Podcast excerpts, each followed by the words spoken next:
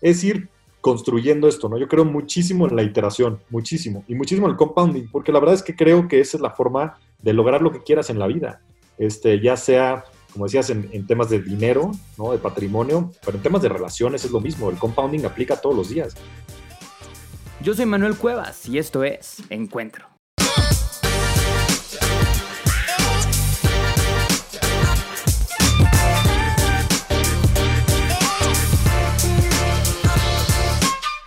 Bienvenidos a este capítulo de Encuentro, el podcast en donde hablamos de marketing, emprendimiento, desarrollo personal y buscamos las mejores historias que valen la pena ser escuchadas. Aquí encontrarás las mejores herramientas y tal vez ese pequeño empujón que necesitabas para empezar tu negocio. El día de hoy vamos a hablar con un máster en el mundo financiero. Es director de GBM Digital, en la parte de tecnología, la innovación. En 2011 lanzó GBM Home Broker, que es una plataforma online de trading y en el 2014 lanzó Pigo. Es uno de los incursionadores de GBM Plus, que es como la aplicación que conocemos ahora. Es fundador de GOAT, que es su propio fondo de inversión, y ha sido ganador de premios como CNN en expansión a mejor proyecto financiero del país o a las 30 promesas de 30, igual de Grupo Expansión. Es un máster en el mundo fintech. Y así como escuchamos en la entrevista, él tiene un propósito mucho más grande dentro de esta compañía. Así que, sin más, Javier Martínez Morodo, ¿Cómo estás, Javier? Hola, Manuel. Muy bien. ¿Y tú? Muy bien, también. Quise en la introducción tratar de no dar todo tu, todo tu perfil para ir como yéndonos poco a poco, porque justo me gustaría empezar desde muy atrás. ¿no? Entonces, eres eh, economista de, la Ibero, ¿no? Y tienes un, un MBA en el IPADE, pero quiero que nos platiques por qué, por qué decidiste estudiar esto. Sí, este, buenísimo. Antes que nada, gracias por la invitación, Manuel. Es un, es un gusto estar compartiendo aquí en este foro y la verdad me encanta siempre apoyar a gente joven como tú, curiosa, este, que esté haciendo estos este, nuevos medios que sin duda creo que cada vez son más relevantes en el día a día.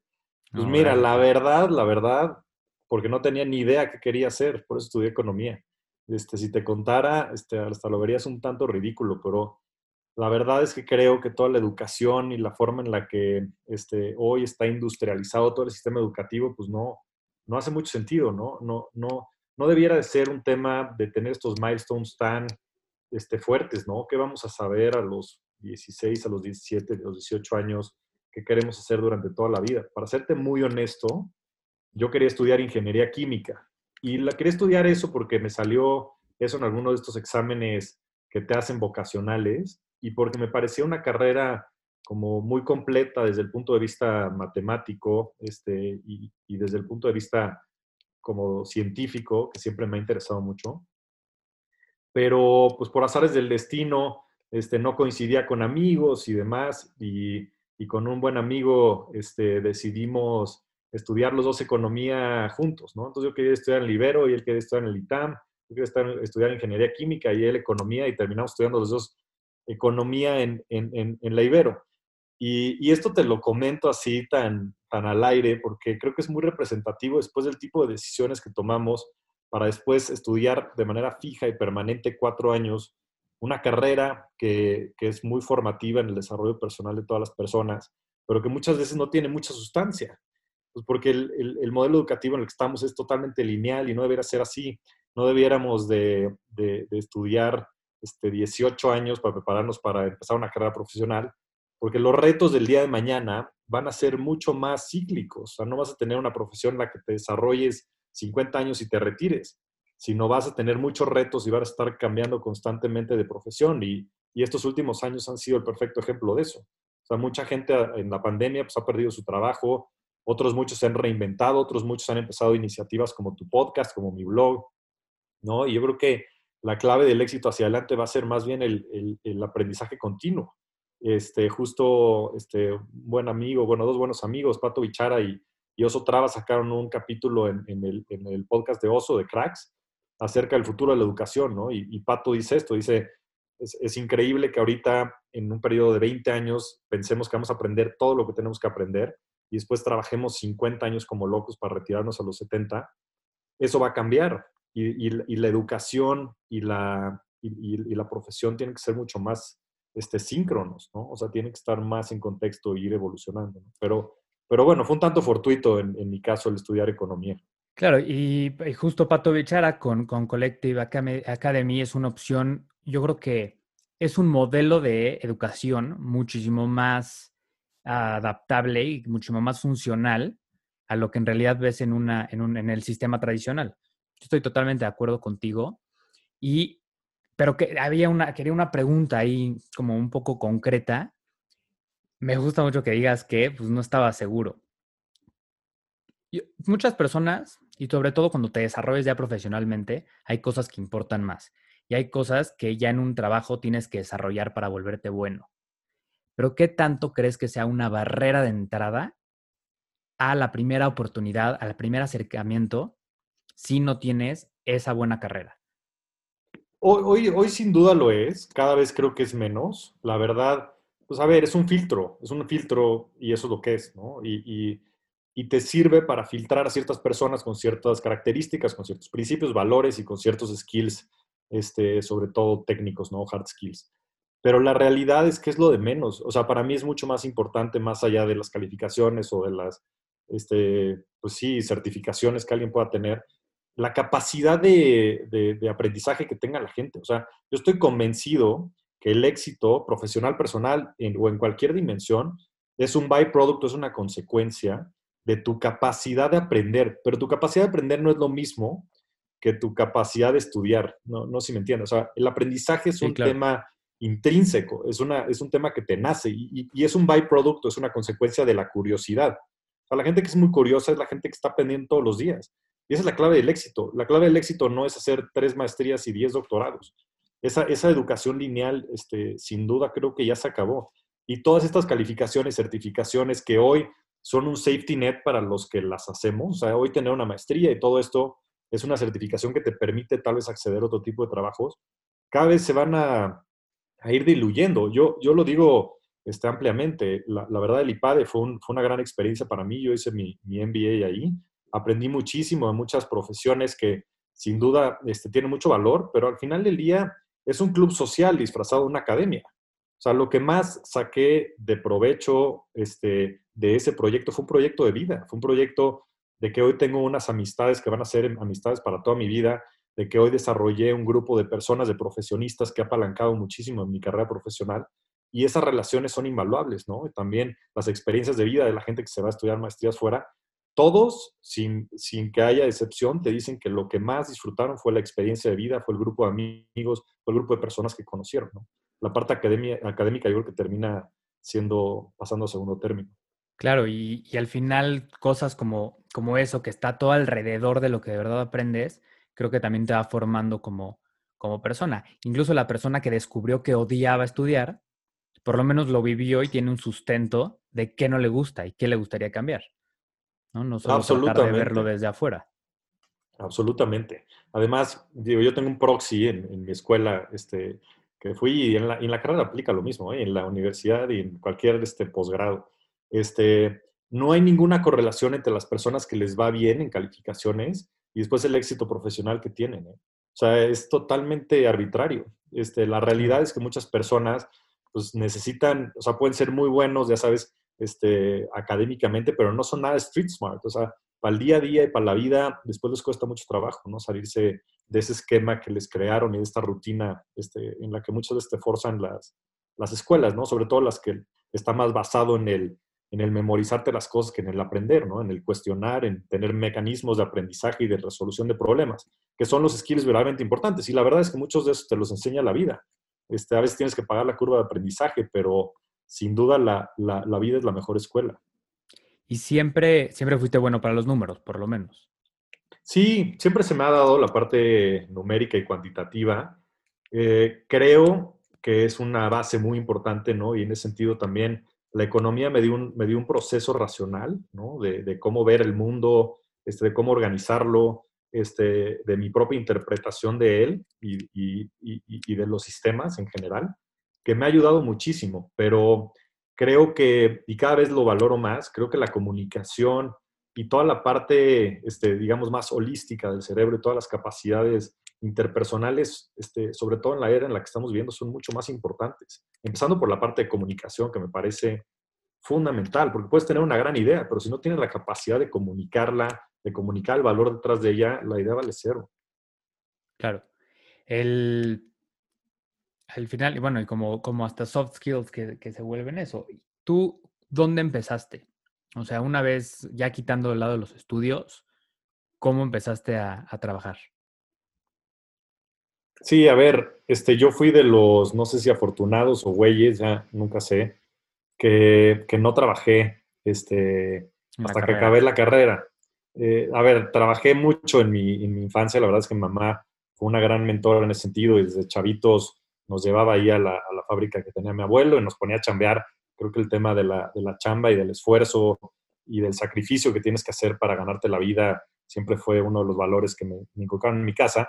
Pero en la, en la, en la universidad, pues sí decidí este, tomar un, un, un, un, approach más liberal y poder disfrutar mi, mi juventud al máximo. ¿no? Entonces, salí en el 2007, 2008, que era justo cuando empezaba la crisis financiera, yo creo que más relevante de, la, de las últimas décadas. Y me costó mucho trabajo encontrar chamba, ¿no? Y terminé entrando a, a Banamex, a Axival, a la casa de bolsa. Uh -huh. Ahí estuve un año y medio y después me, me fui a, a GBM y aquí en GBM ya llevo casi 11 años este, trabajando y desarrollando pues, lo que es hoy la punta de lanza de todos los proyectos, ¿no? que es la, es la parte digital, es la parte de innovación, este, todo el proyecto de GM Plus. Y la verdad es que ha sido un, un journey, una aventura increíble con muchísimos retos, pero que hoy se está materializando en, en, en, múltiples inversionistas que se están uniendo a los mercados de valores, o sea, para que lo tengan como referencia al cierre del 2020 ya hay cerca de 900 mil cuentas de inversión, cuando empezando el, el, 2020, o sea, el cierre del 2019, había 300 mil. Entonces, triplicamos el número de inversionistas en un año y en gran medida fue gracias a GBM. El 85% de las cuentas nuevas fueron de, nosotros. Y esto es por temas, o sea, muchísimos temas de que es difícil, bueno, la gente como que siento que sobrecomplican la parte ¿no? de las inversiones. Entonces, de por sí la gente no tiene mucho acceso a esto y cuando llegan a tener un acceso, pues es tan complicado que prefieren mantenerse alejados. Este GBM Plus llegó un poco a cambiar este modelo. Sí, así es, o sea, a democratizarlo, ¿no? Y sin duda la parte de hacerlo más, más simple y digerible es, fundamental. Ahorita puedes abrir una cuenta en cinco minutos, cuando antes te tardabas días este, con tu INE y tomándote una selfie con tu celular desde cualquier lugar de la República y sin importar tu conocimiento financiero tu, o tu nivel socioeconómico. Entonces eso es algo que, que, no existía, ¿no? Pero también tiene que ver un poco con, el, con la estructura del sistema financiero en México. El sistema financiero en México es predominantemente de, crédito, ¿no? Y lo rigen los grandes bancos. Los siete principales bancos del país tienen un monopolio de más del 95% de concentración en, en los clientes, del más del 85% de los créditos, y los negocios de crédito y de inversión este, compiten, porque pues, al final ya tienes un peso y el peso lo pones a producir en un negocio, lo puedes lo pones a producir en otro. Y, y el lado del crédito es 7, 8 veces más rentable que el lado de las inversiones. Entonces, desde un punto de vista muy pragmático, ellos siempre han tenido ese conflicto de interés.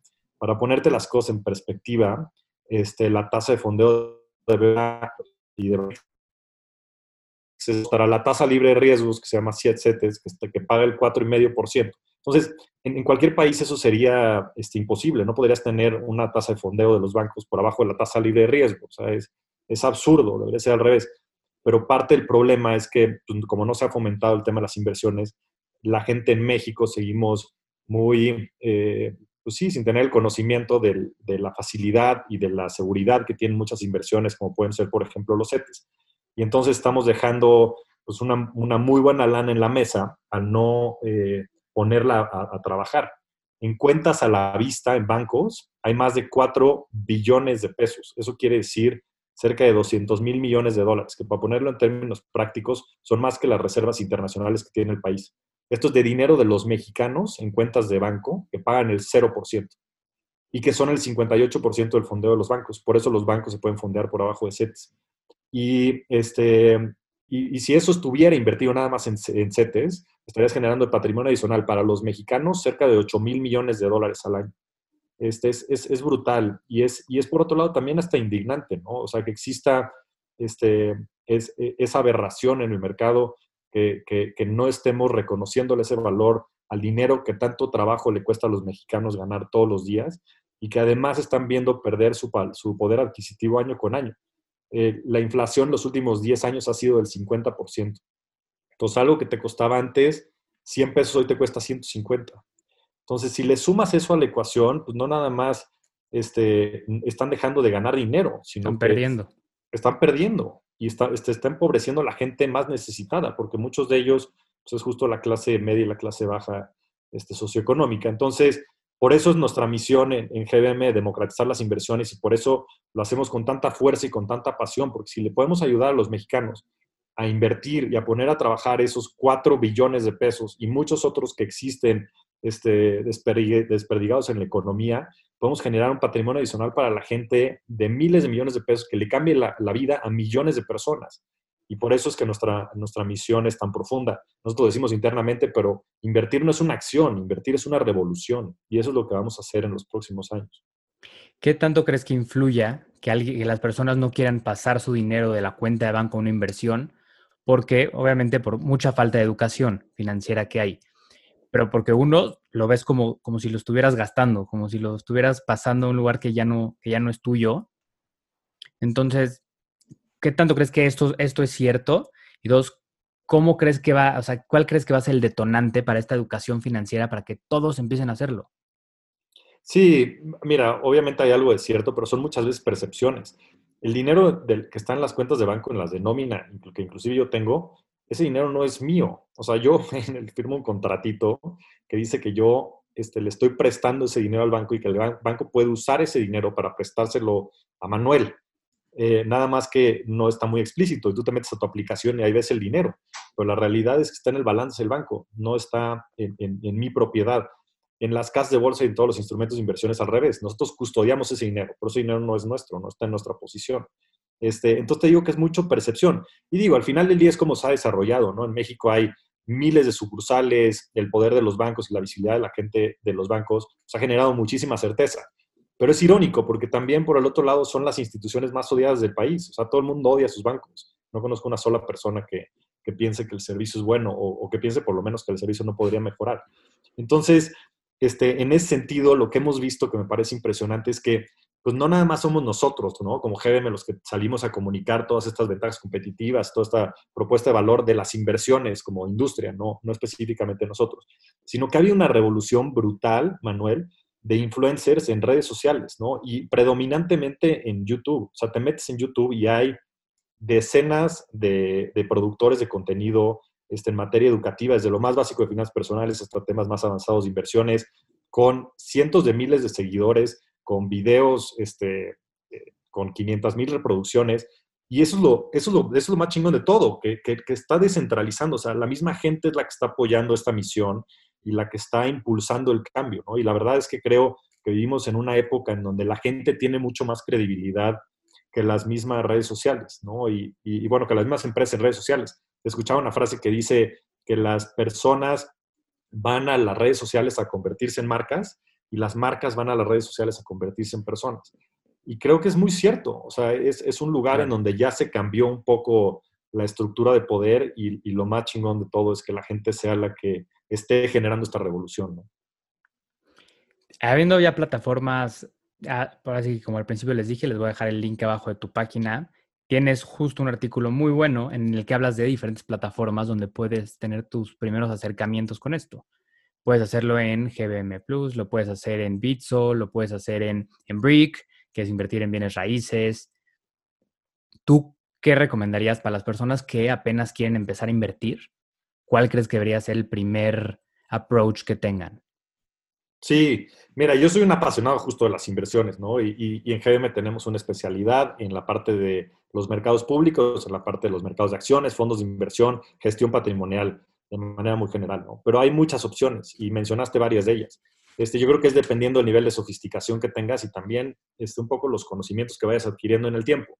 Yo creo que lo mejor para empezar, sin duda, pues es empezar de menos a más.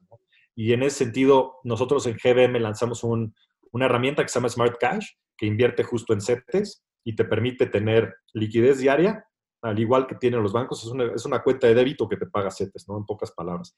Este, a esa misma cuenta le vamos a, la, vamos a generar en dólares para que la gente también pueda invertir en dólares, que creemos que es un activo que para los mexicanos pues, hace mucho sentido.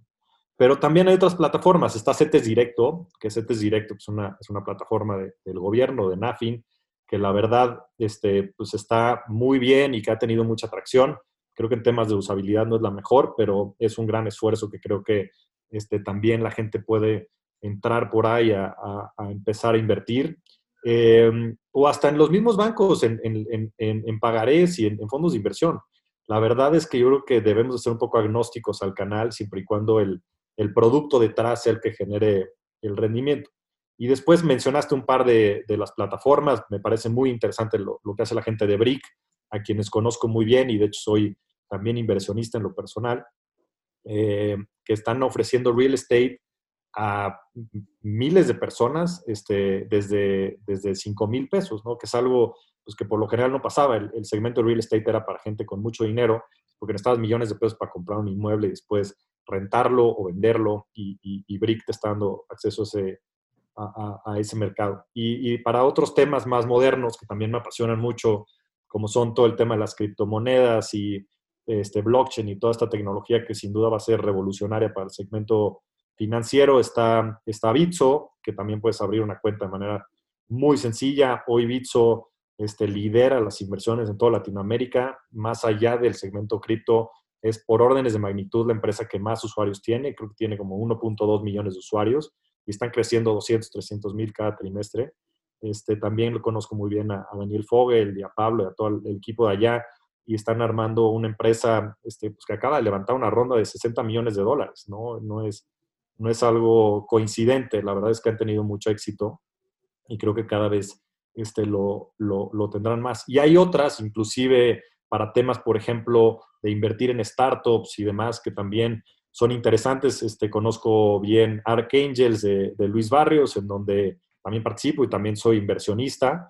Este, entonces creo que hay muchas opciones y dependiendo del perfil, yo siempre recomiendo diversificar y diversificar también en función de que vayas aprendiendo más acerca del, del, tema, ¿no? Hay que echarse un buen clavado. Como te dije al principio, yo creo que el éxito es una consecuencia del aprendizaje y, y el aprendizaje es una consecuencia eh, de la curiosidad, ¿no? Y en función de que exista esa semillita que te mueva, hay una infinidad de información en Internet. Exactamente. También me siento que hay un tabú por ahí que dicen que invertir es para los ricos, ¿no? Una vez que ya me sobre, ya, ya veo si empiezo a ver esos temas. Y al revés. Así que uno de los temas que me quería meter contigo es el efecto compuesto. Y pues mucho más allá de que invertirse para los ricos, al revés, si te destinas todo durante muchos años, ¿no? Dinero para inversión, pues el efecto compuesto solito va a ser su magia. Así es, este, el interés compuesto es la, fuerza oculta del universo. El que la entiende, la gana, el que no, la paga. Y desafortunadamente muchos, están del, muchos mexicanos están del lado del crédito, ¿no? Y terminan pagando ese interés, pero del otro lado.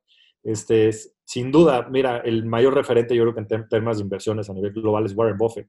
Y Warren Buffett ha hecho el 99% de su dinero después, del, después de que cumplió 55 años, o sea, en los últimos 35 años de su vida.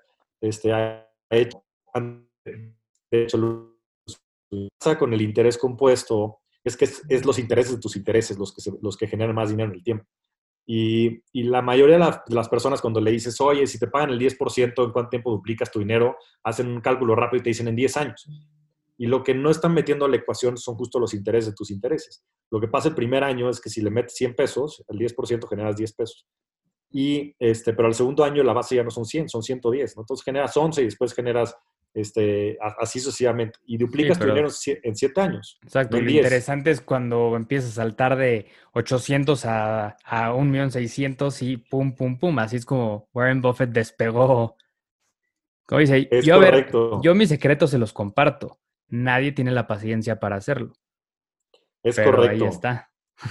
Es correcto, qué bueno que a tu edad ya lo tengas tan presente, porque es, difícil de, conceptualizar, porque como seres humanos pensamos de manera lineal, ¿no? no estamos acostumbrados a pensar de manera exponencial, pero si algo nos ha demostrado esta era es que todo está este, expuesto a la exponencialidad, ¿no? Internet, todo lo digital, el dinero, y, y sí, pues cuando empiezas a saltar de 1.600 a 3.200, a 6.400, a 12.800, eh, ya este, se vuelve, se vuelve más interesante. los dos concordamos en que el interés compuesto, ahora sí que estábamos hablando muy financieramente, viéndolo de, de la parte de la lana, pero el interés compuesto también aplica para otras cosas, como para tu vida. ¿no? Entonces, para empezar a hablar un poquito para eso, le, primero, ¿qué recomendarías a las personas que apenas van a empezar a trabajar o que eh, están empezando a estudiar?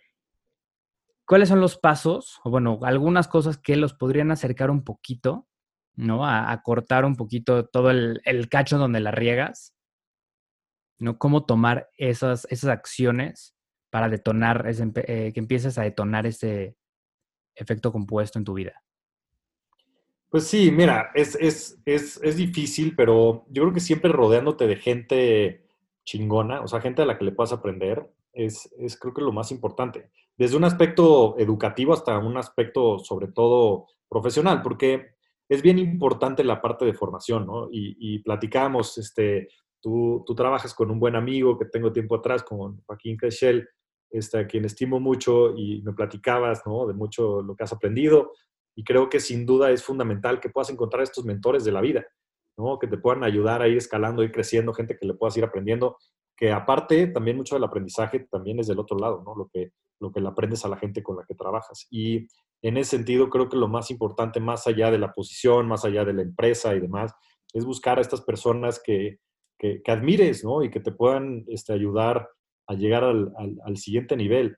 Y muchas veces existen tabúes, ¿no? Porque pareciera que hay ciertas personas que son inalcanzables, pero hoy con las redes sociales y con todos los medios digitales, la verdad es que es gente bastante accesible y, te sorprendería porque estas personas este, que representan mucho dentro de las distintas industrias que existen y especializaciones, son las que también después están más abiertas a tener este tipo de conversaciones. Este, y entonces, pues que la gente se anime, shoot for the stars and try to get as close as possible, ¿no? Why not? Si tú te regresaras a tener 20 años, ¿qué harías diferente? ¿O lo volverías a hacer todo igual? No, no, no, haría muchas cosas distintas, sin duda. Este, más dicen que, justo dicen, ¿no? Más, hable, más, hable, más sabe el, diablo por viejo que por diablo. Entonces he aprendido un montón, pero también en el camino se la he regado bastante. Y, y, sobre todo he sufrido, creo que de manera innecesaria. Este, soy una persona muy pasional y, y, y eso a veces trae mucha volatilidad. Y, y, y, a veces yo con el tiempo me he dado cuenta que, a veces es innecesario ser tan emocional, ¿no? Este, te puedes ahorrar muchos corajes y, este, a gente a tu alrededor este, que también después sufre contigo. Pero, pero bueno, pues todo es parte del camino, ¿no? Y, sabes, conforme he ido creciendo, he ido madurando y he ido logrando ciertos milestones que me he propuesto en mi vida personal y mi vida profesional, volteo hacia atrás y la verdad es que lo que más he disfrutado también es el camino. O sea, este, este dicho también de que lo importante es la aventura y no el destino es muy cierto, porque aparte es un continuo y, metas habrá, objetivos son simplemente milestones en el camino, pero los sistemas que vas creando, las relaciones que vas construyendo, los proyectos que vas gestando, son los que son verdaderamente importantes, porque eso es lo que es transformador, ¿no? Para ti como persona y para la humanidad, ¿no? Platícanos ahora sí que todos los hábitos que has adquirido para aprender a, ser desde más eficiente hasta ser más feliz, más saludable. En el capítulo con, de Cracks con nosotros platicaste hasta tu rutina de, la, de la mañana, de qué comías, que eras muy, muy metódico en eso, o sea, era en algo que, no querías tomar decisiones. Así que como el típico chiste de que Steve Jobs se vestía igual para, para no tener que decidir eso. pero, pero es verdad, ¿eh? O sea, a ver, y, creo que esto es bueno para la gente que, te escucha. Yo no era así, o sea, yo era un güey desmadroso como cualquier otro adolescente, ¿no? Y, la verdad es que te vas dando cuenta en función de que vas poniendo en práctica ciertos hábitos, que vas este, relacionando con otras personas y demás, que hay ciertas cosas que funcionan, ¿no? Y las vas adaptando a tu sistema, que al final del día somos como un sistema operativo, ¿no? O sea, este, pues vas metiendo ciertas aplicaciones que crees que te puedan ayudar a lograr tus objetivos de vida, ¿no? O sea, sean cuales sean, ¿no? Porque creo que dentro de eso tampoco hay moldes y, el concepto de felicidad para cada quien es muy distinto. pero a mí me ha funcionado muchísimo este track, sobre todo de intentar apalancar una estructura de desarrollo personal este, sobre, este, después, eh, sobre eso, después otros objetivos, como puede ser, por ejemplo, la parte profesional.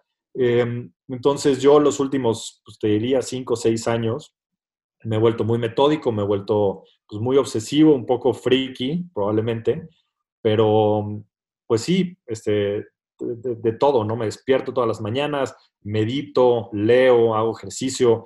Llevo 276 días, creo, de hacer ejercicio todos los días sin parar, un solo día.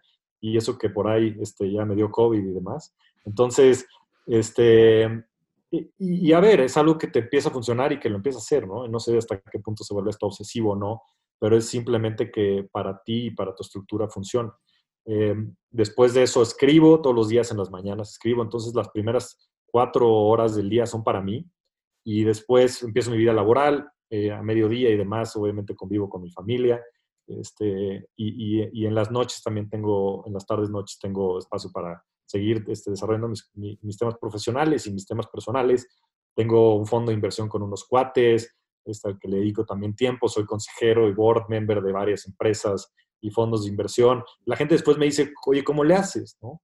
Y es un tema de organizarte, es un tema de generar estos hábitos, de generar tus espacios, de, de, ser dueño de tu agenda, de tu tiempo. Soy muy celoso de mi tiempo y creo que eso es fundamental. Este, por lo general vivimos a la, expensa de los, de, los demás, ¿no? Te marcan y te piden cosas juntas, en la chamba, este, eh, personas que te buscan y que, y que, y que te piden que actúes eh, bajo sus propios intereses, ¿no? Yo creo que en ese sentido hay que ser muy egoístas. Y, es un poco volverte más activo y no tanto reactivo, ¿no? Que tu tiempo no sea todo lo que vas, a lo que tienes que responder. Así es, le diste al clavo. Es, ser activo y no reactivo, ¿no? Y, diseñar y construir tu vida de manera consciente. ¿Cuánta gente no conocemos que va por la vida este, pues dándose tumbos, ¿no? Conforme pues, las circunstancias le van sucediendo. Y creo que habemos algunos que intentamos, por lo menos, este, ser más proactivos, ¿no? De diseñar nuestro, nuestro, nuestra vida. Y a ver, siempre vas a tener traspiés, pero siempre y cuando sigas por ese mismo camino, creo que tus probabilidades de éxito son mucho mayores. En la inversión de la, de la semana platicadas que te pusiste, pusiste propósito cada año, ¿no? Mejorar algo. El año antepasado dijiste que querías mejorar tu salud y fuiste con, una health coach, empezaste el hábito de, de hacer ejercicio más constante, etcétera, todo eso.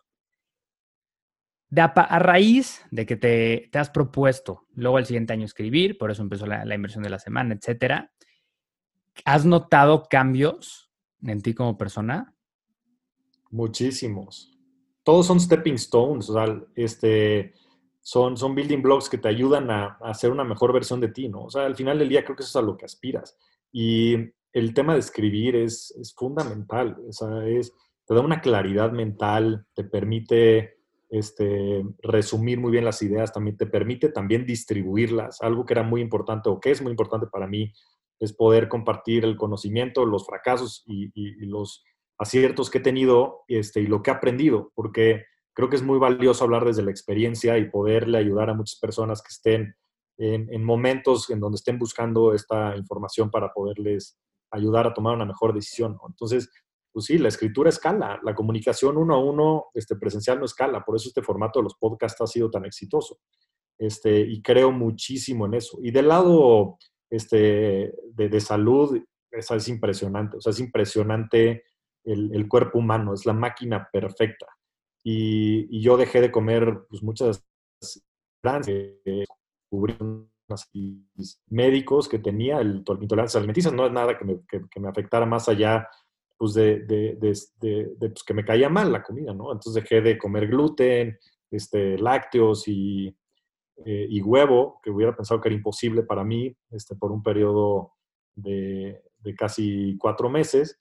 Y la verdad, pues me cambió la vida. Este, me siento mucho mejor, con mucho más energía. Eh, de hecho, ya terminó eso hace mucho tiempo. Intenté volver a comer algo y me cayó pesadísimo. Este, y a ver, pues este, te ven feo, te ven raro. Eh, no es fácil socialmente porque, pues como todo, ¿no? Yo creo que siempre pues, los innovadores, los pioneros, y no estoy diciendo que yo sea nadie de esos, ¿no? Este, simplemente poniéndolo en perspectiva, pues es difícil romper con ciertos cánones sociales, ¿no? Y, este, Y bueno, pues es muy respetable, yo respeto mucho a la gente, cada quien toma sus propias decisiones, no, no quiero incidir más allá de este, poder inspirar a quienes quieran ser inspirados, pero a mí me ha funcionado muy bien, ¿no? Y, yo hablo desde mi experiencia y desde mi percepción, y, es, y ha sido algo este, fundamental, ¿no? Para poderme seguir desarrollando y para poder yo lograr ser, como te decía, la mejor versión de mí. Todos los hábitos que, que platicas que has adquirido, creo que ahorita más que estamos empezando un año nuevo, es un buen momento para que todos los que estén escuchando se echen un clavado a, ver estos temas y que empiecen a hacerlo, que empiecen con uno solo, que tampoco se quieran abrumar y de la noche a la mañana volverse ¿no? un robot que hace absolutamente todo. Se me hace muy, muy buena tu forma de verlo, de irte poniendo milestones y ir implementando poco a poco. Ahora, de la parte de la escritura. Me gusta mucho que dijiste que la parte egoísta de escribir es que uno te ayuda a tú poder acomodar tus ideas mejor y tienes como una time machine de todo lo que has escrito. Yo igual siempre lo he pensado que yo igual empecé escribiendo y que era una forma de agarrar un paper, no sé, que sacó alguien y tal, y tener que concentrarte de una forma diferente, un libro, para poder aterrizar esa idea. Al final acabas entendiendo mejor tú, ¿no? Cuando dices, las tengo que poner en palabras, ¿no? Que se, que se entienda normal. Igual con el podcast, el yo poder estar enfrente de alguien que yo poderle preguntar lo que creo que a mí me podría servir, lo que a mí me hubiera interesado escuchar en una, en una entrevista. Entonces esto se vuelve un poquito como la parte egoísta, pero al final lo que te ayuda a ti le puede servir a miles de personas. Absolutamente, ¿no? Y, las dos tienen mucho valor. Sabes, este tema de, de aclarar la mente que te permite muchísimo la escritura es fundamental este, la estructura que te da también de pensamiento es, es brutal y como decías, te permite tener como una especie de time machine para regresar a ciertos conceptos que pensabas en ciertos momentos, ¿no? Refutarlos, validarlos, este, y, lo que sea necesario, ¿no? Y por el otro lado, es que es impresionante el mundo en el que vivimos. De repente creo que no somos tan conscientes de ello, pero habiendo escrito esto una vez o, habiendo generado tu podcast, tu podcast, por ejemplo, se puede reproducir un billón de veces. O sea, no hay límites, ¿no? Y esto le puede llegar a los 7 mil este, millones de personas que hay en este planeta y eso es poderosísimo y, eso este, creo que le da, le, da, le da mayor sentido, ¿no? No nada más a lo que haces para tú mejorar y para tú seguir creando este sistema operativo, sino también ponerlo a la, a la disposición de la gente. Sí, yo creo que es uno, es uno de los buenos hábitos empezar con la escritura, aunque nunca lo hayas hecho, aunque no escribas para nadie, pero de una forma de ordenar tus ideas y aclarar. Tú platicabas que a ti te gusta crear y por eso, por eso lo de, escribir y que desde siempre lo tuviste, la, la, parte de poder contar historias y ¿no? inventar. Quiero que nos platiques cuál es tu proceso creativo, cómo escribes una entrada. Sí, mira, ha, sido un proceso interesante porque pues, evidentemente este, soy nuevo para el tema, pero me apoyé de, una editora, es, es, es mi editor en chief, este Danny Div, a quien la mando saludar mucho, que me ha ayudado muchísimo, ¿no? Entonces me ha ayudado a generar, pues, este, frameworks y demás para, para desarrollar ideas. Yo sigo siendo medio vaquero, ¿no? Entonces, este, pues un poco amanezco con una idea o traigo un pipeline ya de ciertas ideas que quiero desarrollar y me pongo a darle, ¿eh? o sea, me pongo a escribir, este, me pongo a hacer el research ahí, este, y, y, y voy viendo cómo sale, ¿no? Pero cada vez más este, me ayuda Dani a estructurar un poco las ideas, a irlas desarrollando poco a poco con ciertos frameworks que me ha presentado, en el cual pues empiezas por desarrollar los, los temas principales que quieres tocar. Si tiene que haber investigación, haces esa investigación previamente y una vez que ya tienes estructurado todo esto, pues ya te avientas a, desarrollar el texto. Yo como tengo la fortuna de tenerla ella, este, muchas veces es cuestión de backs and forths, ¿no? Entonces yo termino con estos conceptos y ella en la revisión los corrige, los modifica, los investiga, los reinvestiga y me los, me los comparte. Entonces, yo, yo siempre he sido mucho, Manuel, de, encontrar estos sistemas de apoyo, ¿no? Desde muy chavito, este, fui a terapia, ¿no? En su momento este, todo el mundo pensaba que era para el diablo, ¿no? Y mamá fue muy valiente en llevarme. Este, pero, pero siempre me he acostumbrado a pedir ayuda, ¿no? Y lo he hecho en mi vida personal, en mis sistemas de apoyo que he creado, familiares y de amistades, que son fundamentales para mi vida. Yo tengo amigos que son mis coaches este, financieros, ejecutivos, este, mi esposa es también mi coeditora en muchos esfuerzos, este, mi, mi mamá, este, mucha gente a mi alrededor, mis colaboradores en la chamba, Y no es la excepción, ¿no? En la escritura, ni será en cualquier otro tema. Pues porque si puedes también adquirir ese conocimiento de alguien que lo lleva haciendo por mucho tiempo, ¿por qué no lo harías? ¿no? Y, es, y es como vas robusteciendo también todo tu sistema operativo. Claro, desde outsourcear cosas de trabajo que no, que no quieres que te quite tiempo, como, me encantó como lo pusiste, apoyarte de personas desde cualquier tema. Y pues va muy de la mano con, con apoyarte a las personas que más saben y más experiencia tienen. Yo creo que es la forma más fácil de no tropezar tal vez con lo mismo que, que, ellos ya tropezaron. Y mira, esto que dices de outsourcear, qué importante el concepto, porque muchas veces la gente piensa que tiene que hacer todo, ¿no? Y de repente ven el resultado y por eso me dicen a mí mucho, oye, ¿cómo le haces? Yo tengo un sistema de apoyo gigantesco. Este, hay muchas cosas que no hago, hay muchas cosas que me ayudan a hacer, hay otras cosas que sí, este, siempre y cuando yo le vea valor, este, las hago y si no, las intento tercerizar. Mira, en ese sentido, Naval Ravikant, este, pues, que es un filósofo, pensador moderno que, admiro mucho, dice que un gran framework es ponerte un costo por hora altísimo. Entonces él se había puesto 5 mil dólares la hora. Y cualquier cosa que no rebase ese, ese, ese valor, no lo haces, ¿no? Y, buscas a alguien que lo pueda hacer por ti. A ver, no quiere decir que no lo vayas a hacer, ¿no? No, no quiere decir que no vaya a declarar impuestos. Los declaro todos los años, pero tampoco me voy a hacer, poner a hacerlos yo, ¿no? Es una chamba compleja.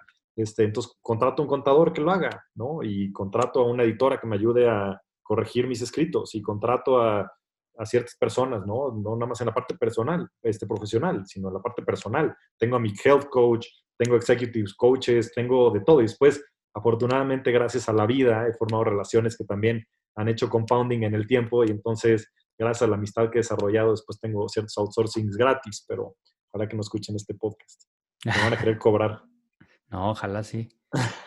no, seguro lo van a escuchar, pero sabes, son del tipo de relaciones que, como también hay, hay, mucho valor este, en el back and forth, este, se pagan solitas. Claro, y al final esa red, ese networking pues, es lo que te puede hacer crecer mucho más rápido, ¿no? Y, en una mejor manera. El, ahorita también hablas de los, de los milestones. Y un ejemplo que, que dijiste es que te pusiste de meta correr 200 kilómetros, ¿no? Para no ponerte una meta, o sea, durante todo el año, no, durante todo el mes, perdón. Para no ponerte en meta, quiero correr un maratón. Entonces, usando esto un poquito más como nada más em, metáfora, ¿qué crees que sea mejor en la vida cuando te pones metas? El, ¿Tú crees que haber dicho quiero correr un maratón sea tanta la presión que te termine tumbando desde el día uno?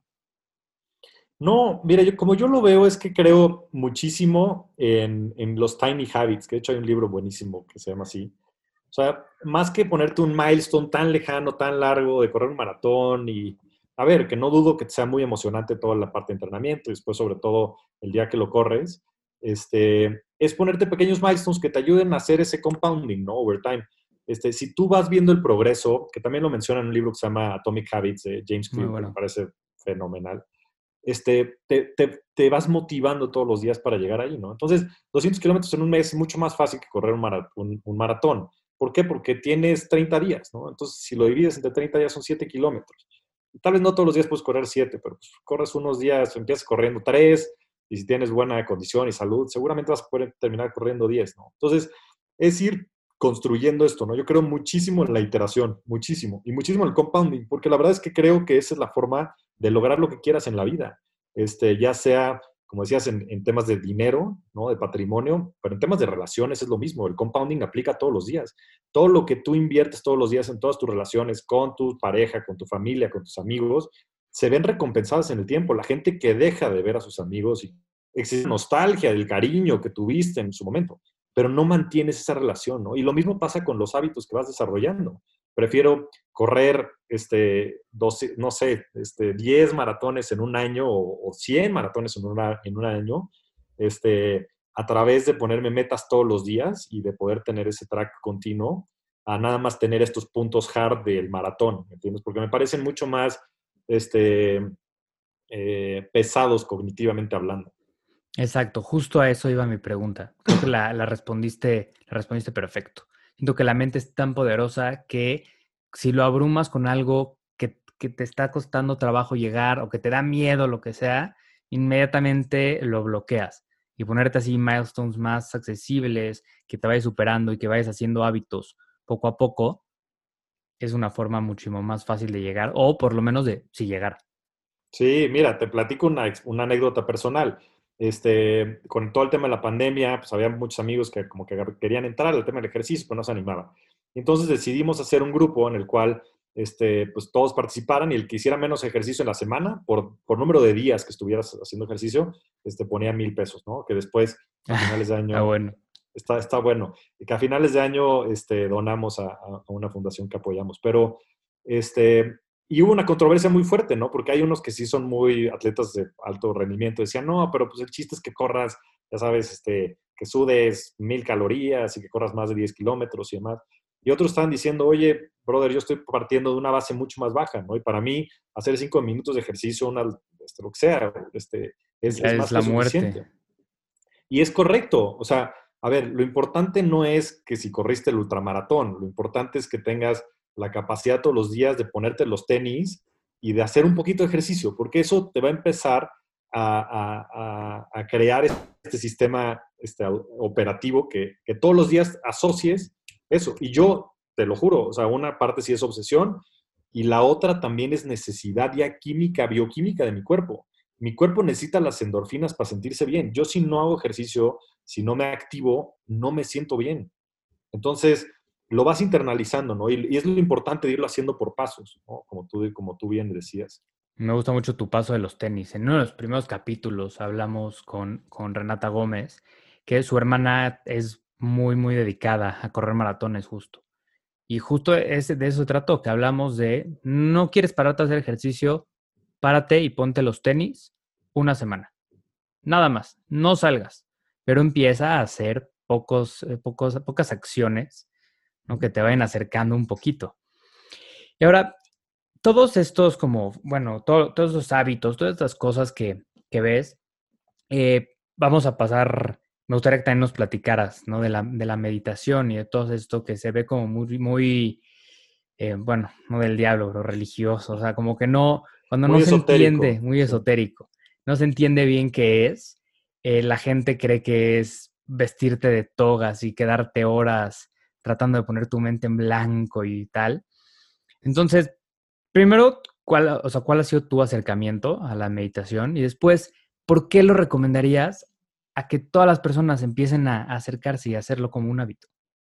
Sí, este, mira, yo tenía la misma duda, ¿eh? para mí era un tema totalmente esotérico, un poco asociado a ciertas religiones, este, que no entendía, este, en fin, y, siempre me dijeron que, nunca lo iba a entender hasta que lo hiciera, y dicho y hecho, ¿no? Este, ahora llevo, llevo haciéndolo, no sé si cuatro años, este, y empecé con, con baby steps, ¿no? Usando estas aplicaciones de Calm este, y otras que existen, que las puedes bajar, que son muy buenas.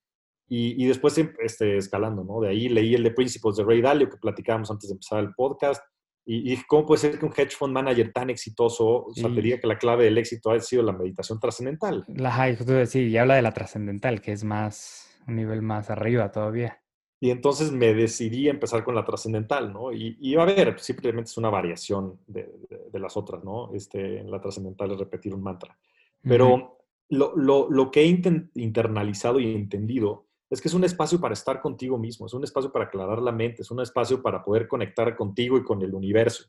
Este, que, que desafortunadamente por el ritmo de vida que tenemos, hemos perdido, ¿no? O sea, imagínate la vida hace 5.000, 10.000 años pues estabas tú contigo mismo, ¿no? Y habrás tenido tal vez tu tribu y tendrías tus actividades, salir a cazar o lo que fuera, pero no pasaba de eso. Y hoy estás en una constante interrupción de todo tipo de actividades que no te permite concentrarte en lo que es realmente importante, que eres tú, por cierto, ¿no? Entonces es un espacio que te permite este, estar contigo mismo, aclarar tu mente y que sobre todo es, es, o sea, es impresionante la, el, cambio, por lo menos así ha sido en mi experiencia, en cuestión de este, la inteligencia emocional que desarrollas, de la tranquilidad, de la paciencia, de la paz mental, de la claridad mental que también tienes en, cuanto a las acciones, del foco. Este, entonces es, una gran práctica que sin duda recomiendo a todo mundo, pero que se avienten, porque sabes, se pueden meter a averiguar y a leer, pero nada va a ser como, como hacerlo. Entonces que se echen un clavado. Hay múltiples maneras de atacarlo. Y una pregunta que que ahora sí que traigo planeada justo para este año, que siento que hablar de todos estos temas, sobre todo cuando escuchas ya entrevistas, cuando ves historias de éxito, ya empiezan a hablar de estos temas. Entonces, imaginemos que la vida de una persona normal tuviera checklists. Uno, tener dinero. Dos, tener una familia. Tres, salud. Cuatro, tal, tal, tal. ¿no? Y en, dentro de ese checklist metemos todos esos temas. ¿Qué pasa cuando normalmente escuchas que empiezan a hacer todo esto y los hábitos y todo? Cuando tienes tachado por lo menos, ta, la parte de ya tengo dinero. ¿Qué pasa cuando está escuchando a alguien, una de dos, o que sea muy joven y a ver, ¿cómo voy a estar enfocándome en meditar, en hacer ejercicio tanto cuando lo que necesito es sobrevivir? Necesito ver cómo compro una casa. Entonces, ahora sí que si lo vieras desde, desde otro punto de vista, ¿qué crees que sea? Así que como el huevo o la gallina. ¿Qué es primero? ¿Empezar a mejorar en todo esto? ¿O crees que primero te tienes que enfocar en el trabajo duro y después poner la atención a lo demás? Qué gran pregunta, estimado Manuel. Sabes, me, he cuestionado mucho eso, ¿no? Y, de repente creo que las personas que hablamos ya desde un punto de vista como más de desarrollo personal y, y, demás, pues hemos tenido también la fortuna tal vez de tener más estabilidad financiera, ¿no?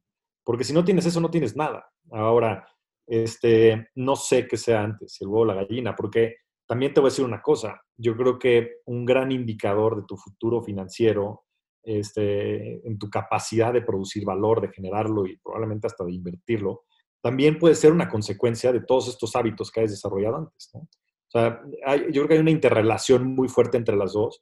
Yo sin duda coincido contigo, creo que la parte financiera es fundamental porque sin eso creo que no puedes tener nada. O sea, si no tienes la certeza de que tus hijos van a comer el día de mañana, si no tienes la certeza de muchas otras cosas que te da el, aspecto financiero, nos guste o no nos guste, eh, pues es bien difícil que puedas desarrollar las otras. Pero también este, es consecuencia de, lo demás, ¿no?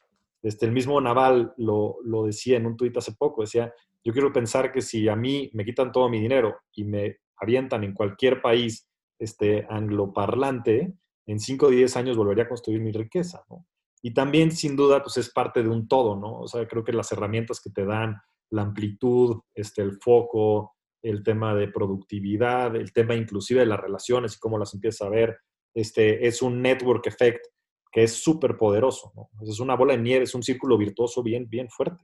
Pero, pero sin duda uno de los componentes más importantes es el tema financiero. Tú, Javier, en, hablando, un poquito metiéndonos a, fondo a eso, si hoy perdieras tu nombre, tu currículum, todo, y todo tu dinero, tuvieras que volver a empezar desde cero, ¿qué harías? Es una gran pregunta.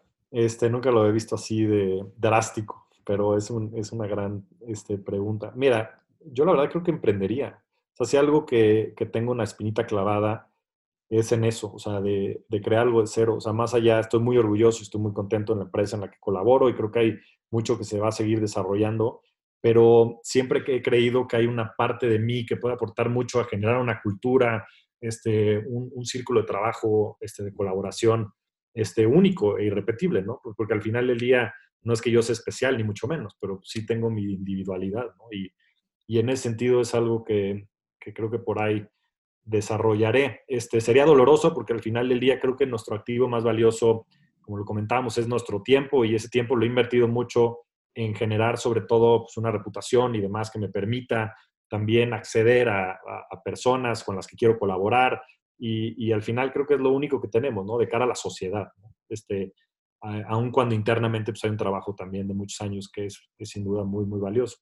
Pero teniendo los skills y teniendo mucho el conocimiento, sobre todo los hábitos, como platicamos, este sistema operativo, pues creo que pudiera este, rehacer las cosas de cero. Sería una pérdida importante, pero no fatal.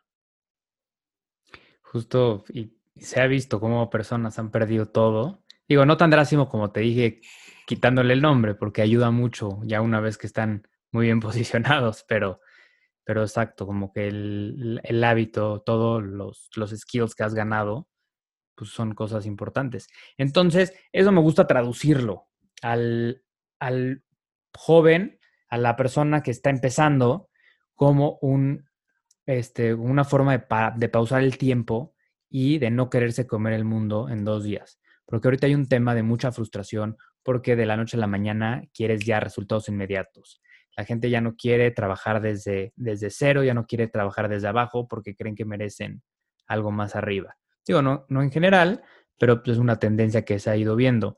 Entonces, parte de esta pregunta era justo para poder llegar a eso. O sea, lo más importante son las habilidades y las cosas que vas aprendiendo.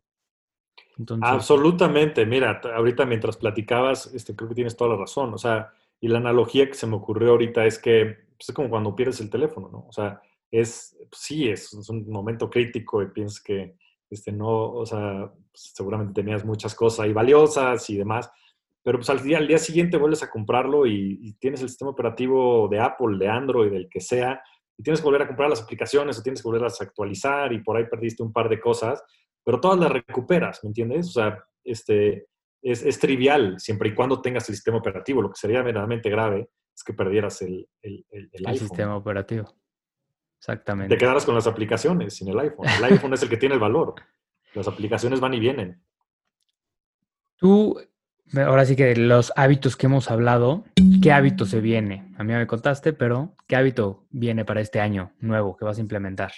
Sí, este año quiero probar algo distinto, algo más relacionado a este tema de desarrollo personal, de introspección, de espiritualidad, este, y en ese sentido eh, he estudiado mucho y platicado con mucha gente en, la industria, con el oso, que ha tenido varios invitados del tema, y otros muchos que conocen del tema. Entonces, este, quiero este, probar, experimentar con, con psicodélicos, este, probablemente ayahuasca en un principio y después este, otros más, este, naturales, silicibina, mescalina, este, DMT, no lo sé.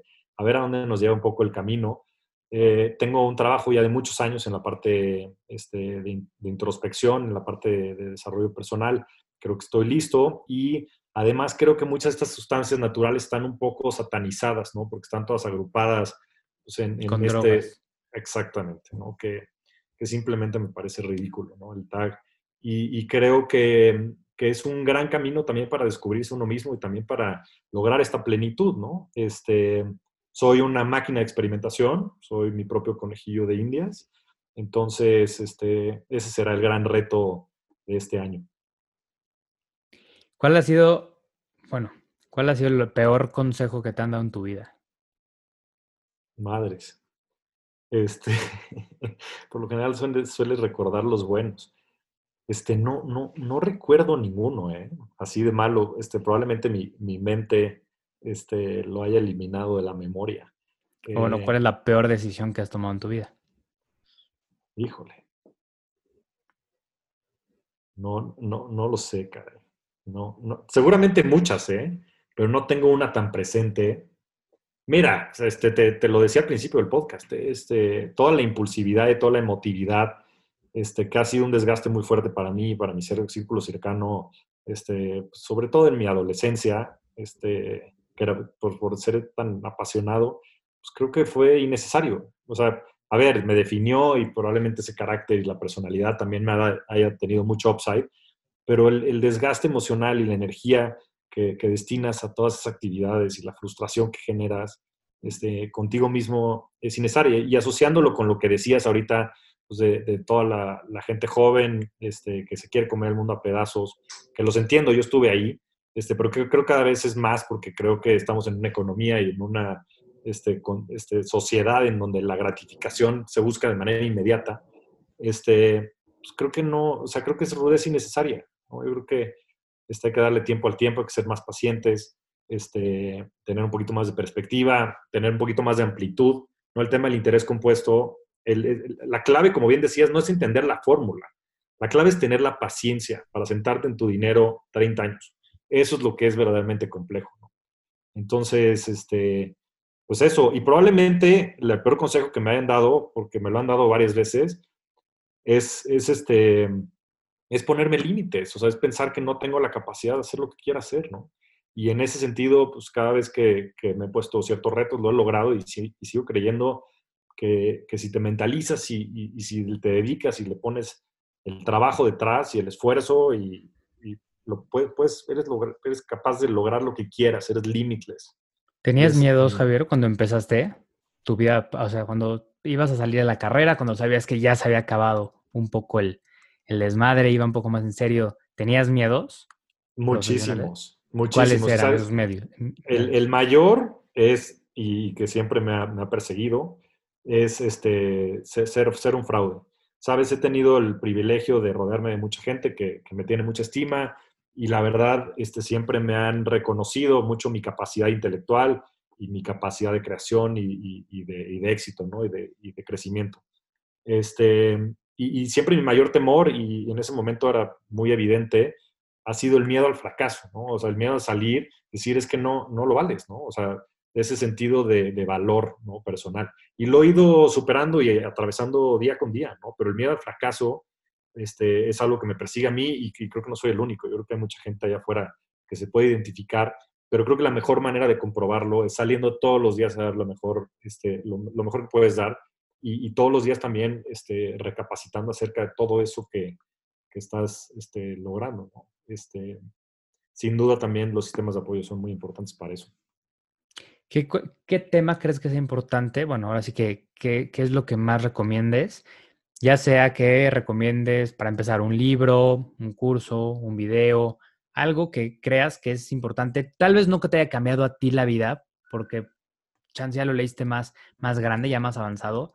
Pero si le tuvieras que dar ese libro, ese consejo o eso a tus hijos viéndolos ya a punto de decidir qué estudiar y cómo empezar su vida, ¿qué consejo les darías o qué les dirías que, que hicieran o investigaran? Sí, mira, yo a mis hijos todos los días, todos los días les digo que tienen una misión en, una misión en su día, que es ser felices, porque esto me lo enseñó un, un, un, un este, col, colega, colaborador con el que trabajé unos años, pero creo que es lo único a lo que podemos aspirar, ¿no? Y después, sobre todo, creo que existen tantos moldes y hoy es tan visible el éxito de tantas personas que vivimos abrumados y pensamos que no somos nadie, que no valemos nada y que no encajamos en ciertos moldes, ¿no? Pero cada quien tiene su individualidad y nadie tiene por qué encajar en el molde de otro. Creo que lo único importante es pensar quién queremos ser, en quién nos queremos convertir. A veces es una pregunta bien difícil y a veces este, imposible inclusive de, de contestar y no tienes que tener una respuesta exacta, simplemente tienes que saber cuál es tu camino y hacia dónde, hacia qué dirección quieres ir. ¿no? Y en ese sentido, este, regreso a mucho lo que hemos platicado en, este, en esta conversación. O sea, no es ponerte el milestone del hacer el maratón, porque tú no eres igual que la persona que lo quiere hacer. Es ponerte el milestone de ponerte los tenis todos los días. ¿no? Y cada quien a su ritmo y cada quien bajo sus, sus, este, este, ideales, ¿no? Pero es perseguir, yo creo que esta individualidad con la intención de este, ser felices. Y creo que la manera de hacerlo, por lo menos ha sido en mi caso, ha sido intentando ser la mejor versión de mí, ¿no? Todos los días, porque es un trabajo continuo. Lo mismo el interés compuesto aplica al, al tema de desarrollo personal. Si tienes la capacidad de hacerlo, no nada más los cinco días de la semana, que son los días hábiles, sino tienes los siete días de la semana, ya tienes 35% más de tiempo que los demás. O sea, eres capaz de absolutamente cualquier cosa. Y eres capaz de hacerlo los 365 días del año. Y es que no es una cuestión de esfuerzo. Tiene que haber una comunión entre tu vida personal y tu vida profesional. Y así para cualquier cosa. ¿no? Entonces, creo que ese es el mayor consejo, ¿no? Este, buscar esta felicidad, creo que es la única misión que tenemos, porque estamos aquí eh, y somos efímeros, o sea, estamos un día y al día siguiente no estamos, ¿no? Y solos llegamos y solos nos vamos. Entonces, lo único que, lo que podemos aspirar es a eso. Y en mi caso ha sido a través de intentar ser esta mejor versión de mí, este tema de la, del, del sistema operativo, el tema de la visión y el tema de los objetivos que me he ido planteando han sido fundamentales para irlo logrando. Y es un tema que siempre ha sido hablado, el tratar de, de, ser feliz y que sea lo que busques. Pero ahora tenemos en la mano, ¿no? Literalmente a la palma de la mano, el éxito de todo el mundo. Y el éxito puede ser ni siquiera con la definición de todo el mundo. Y puede ser un éxito falso o algo que no, que no se alinee con, con lo tuyo. Entonces, ¿tú crees que esto aleja a las personas a esa capacidad de poder encontrar cómo ser felices? Sin duda, la gente compare en este mundo en el que vimos, va a ser miserable. Porque es imposible, o sea, no va a ser mejor, en, o sea, va a ser muy difícil, ¿no? O sea, teniendo a este Messi, este, eh, a Zuckerberg, o sea, a quien tú me digas, ¿no? Hay referentes de todo tipo, ¿no? Y, y, pero por el otro lado eres único, ¿no? Único e irrepetible. Y, tienes pues, tu tiempo contado aquí, ¿no? También decíamos que el, que el tiempo es nuestro recurso más escaso, ¿no? Y es, es, es, lo verdaderamente importante. ¿no? Entonces, ¿cómo le sacas el mayor provecho a eso bajo tu prerrogativa, ¿no? de lo que tú quieres ser y de cómo lo quieres lograr? Este, es escribir tu propia historia, no hay más, ¿no? Y entender lo efímera y lo insignificante, por otro lado, que también es la vida.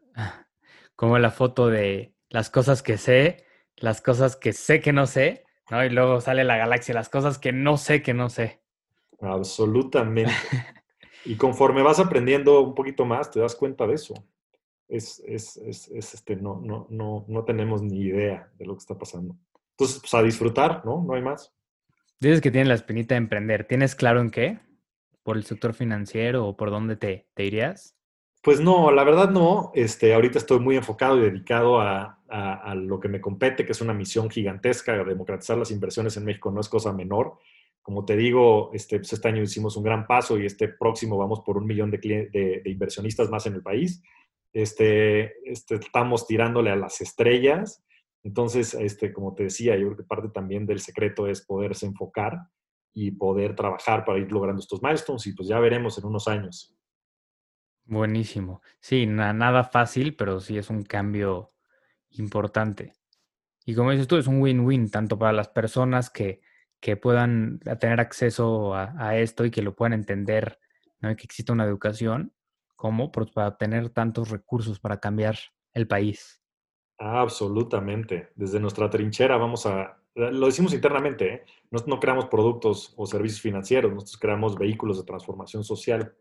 Este, nosotros estamos ayudando a que los mexicanos tengan más bienestar, porque es el fin, ¿no? Estamos ayudando a que los mexicanos tengan libertad financiera. Imagínate lo profundo, ¿no? Lo hablamos. O sea, si no tienes libertad financiera, no tienes nada. Entonces, este, pues es muy trascendental lo que estamos haciendo y estoy muy entusiasmado de que cada vez estemos más cerca de, de lograrlo.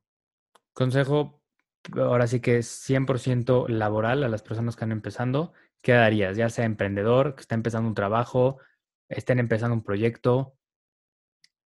Que, que, que no vean su, su, chamba como chamba. El, el, el, el, error o el truco, si lo quieres ver desde el lado del upside, es verlo como parte de tu, de tu vida, ¿no? No verlo como, como un esfuerzo innecesario, sino este, hay un concepto que se llama el flywheel, ¿no? O sea, verlo como tu trabajo, tu vida profesional retroalimenta tu vida personal y viceversa, ¿no?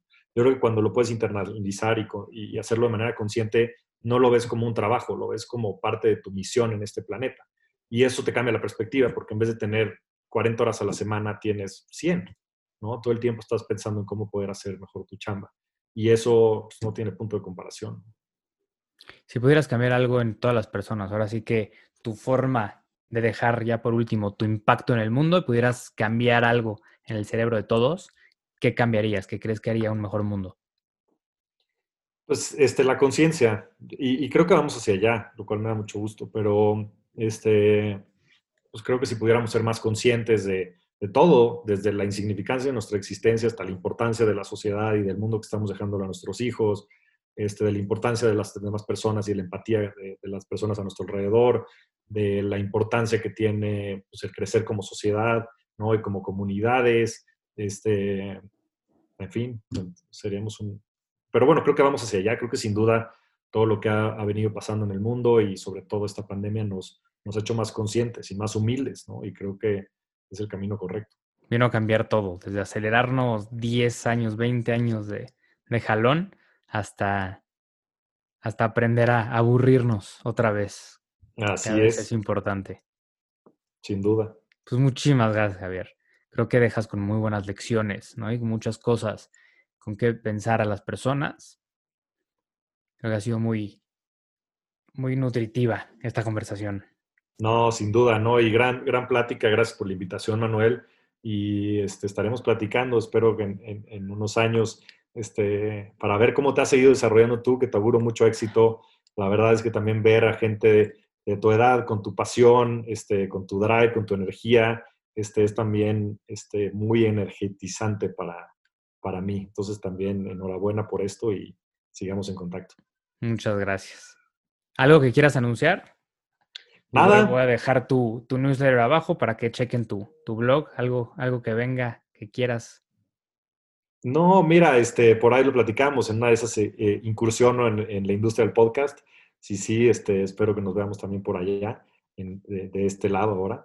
Pero Pero bueno, pues que, consulten ahí el blog en javiermtzmorodo.com, se suscriban a, la inversión de la semana, espero que les pueda aportar un granito de arena y los que no inviertan, anímense a invertir, abran su, abran su cuenta en GN Plus, la pueden sacar en cinco minutos, pueden empezar a invertir de 100 pesos, no pierden nada. Este, el riesgo está en no invertir. Deja tú lo fácil que es abrir la, aplicación y sacar tu cuenta. Para los que tengan miedo, literalmente es una aplicación, es más fácil que pedir un Uber. Te va asesorando paso por paso, te pregunta si sabes algo, cuánto riesgo, haces tus estrategias y solito te arma tu portafolio. O sea, es una gran herramienta desde cero para empezar a invertir. Yo sí la recomiendo mucho, lo personal la, la uso y creo que tiene, así como, como nos aconsejaste desde el principio, iré de menos a más en lo que vas evolucionando, creo que es la mejor para empezar. No, pues buenísimo, mejor cierre y posible. Gracias por, por los comentarios, estimado Manuel. Es que me patrocina. Ojalá. Algún día, algún día, ¿cómo no? Vas a tener mucho éxito, eso seguro. Muchas gracias, Javier. Te mando un abrazo, Manuel. Con esto concluimos el episodio de hoy. Muchas gracias por escuchar. Recomiéndale este podcast a todas las personas que creas que se podrían beneficiar de escuchar esto. Todo aquel que esté buscando aprender nuevas cosas y así como tú, busque algo diferente. Sígueme en Instagram como arroba encuentro digital, encuentro escrito con Q. Y suscríbete al podcast de donde sea que lo estás escuchando. Yo soy Manuel Cuevas y esto es Encuentro.